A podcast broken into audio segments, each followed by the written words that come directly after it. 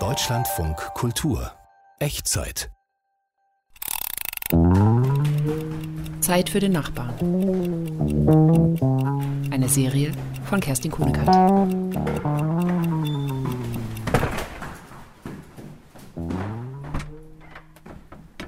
Guten Tag, kommen Sie rein. Hallo. Wie geht es Ihnen? Ah, ich weiß nicht. Sie klangen sehr aufgeregt, als Sie angerufen haben. Ja, Was war los?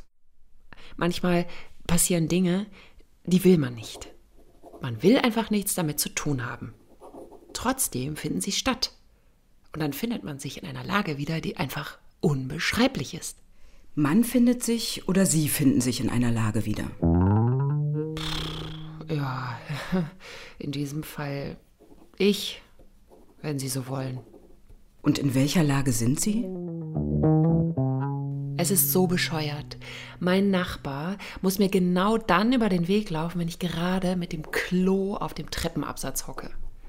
Können Sie das genauer erklären?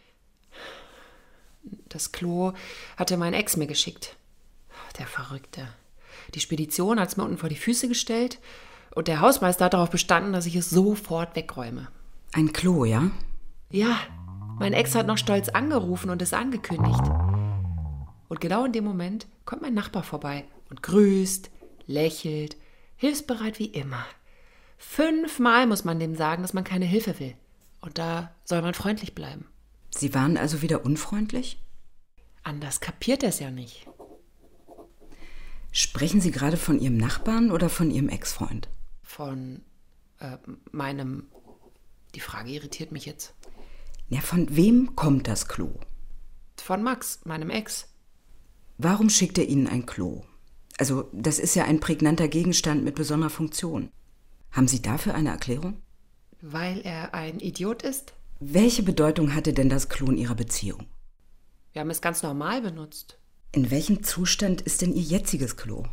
Hä, Also, äh, darüber möchte ich eigentlich nur mit meinem Installateur sprechen. Gut. Sie sagten, Max habe stolz angerufen. Worauf genau war er stolz? Na, er meint, es sei lebensgefährlich, auf mein Klo zu gehen. Er möchte Sie also retten. So stellt er es gerne dar. Wie haben Sie denn das Problem gelöst? Ich habe mich getrennt.